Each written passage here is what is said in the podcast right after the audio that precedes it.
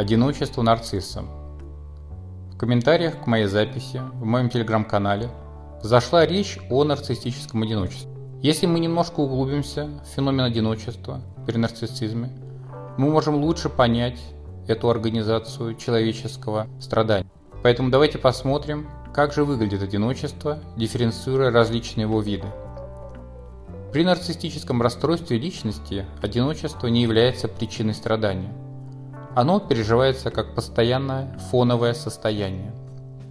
Человек не ощущает свою изолированность от окружающих, а переживая осознавание своей привязанности, чувствует, что его целостность нарушается.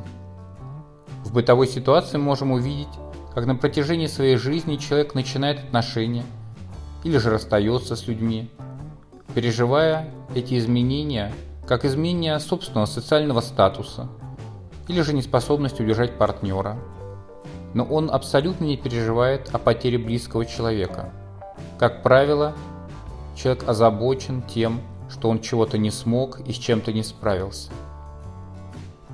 Если речь идет о нарциссической травме, то одиночество становится страданием, но при этом выполняет охранную функцию от чувства боли – Нарциссическая травма может появиться у человека без выраженных нарциссических особенностей личности и, как правило, в более позднем возрасте.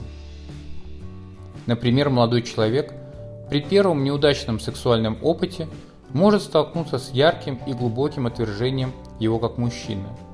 На фоне первой влюбленности, привязанности и неопытности он испытает тотальную потерю самоуважения и разрушение идентичности. В дальнейшем отношения с женщинами будут окрашены отстраненностью, препятствующей повторной ретравматизации.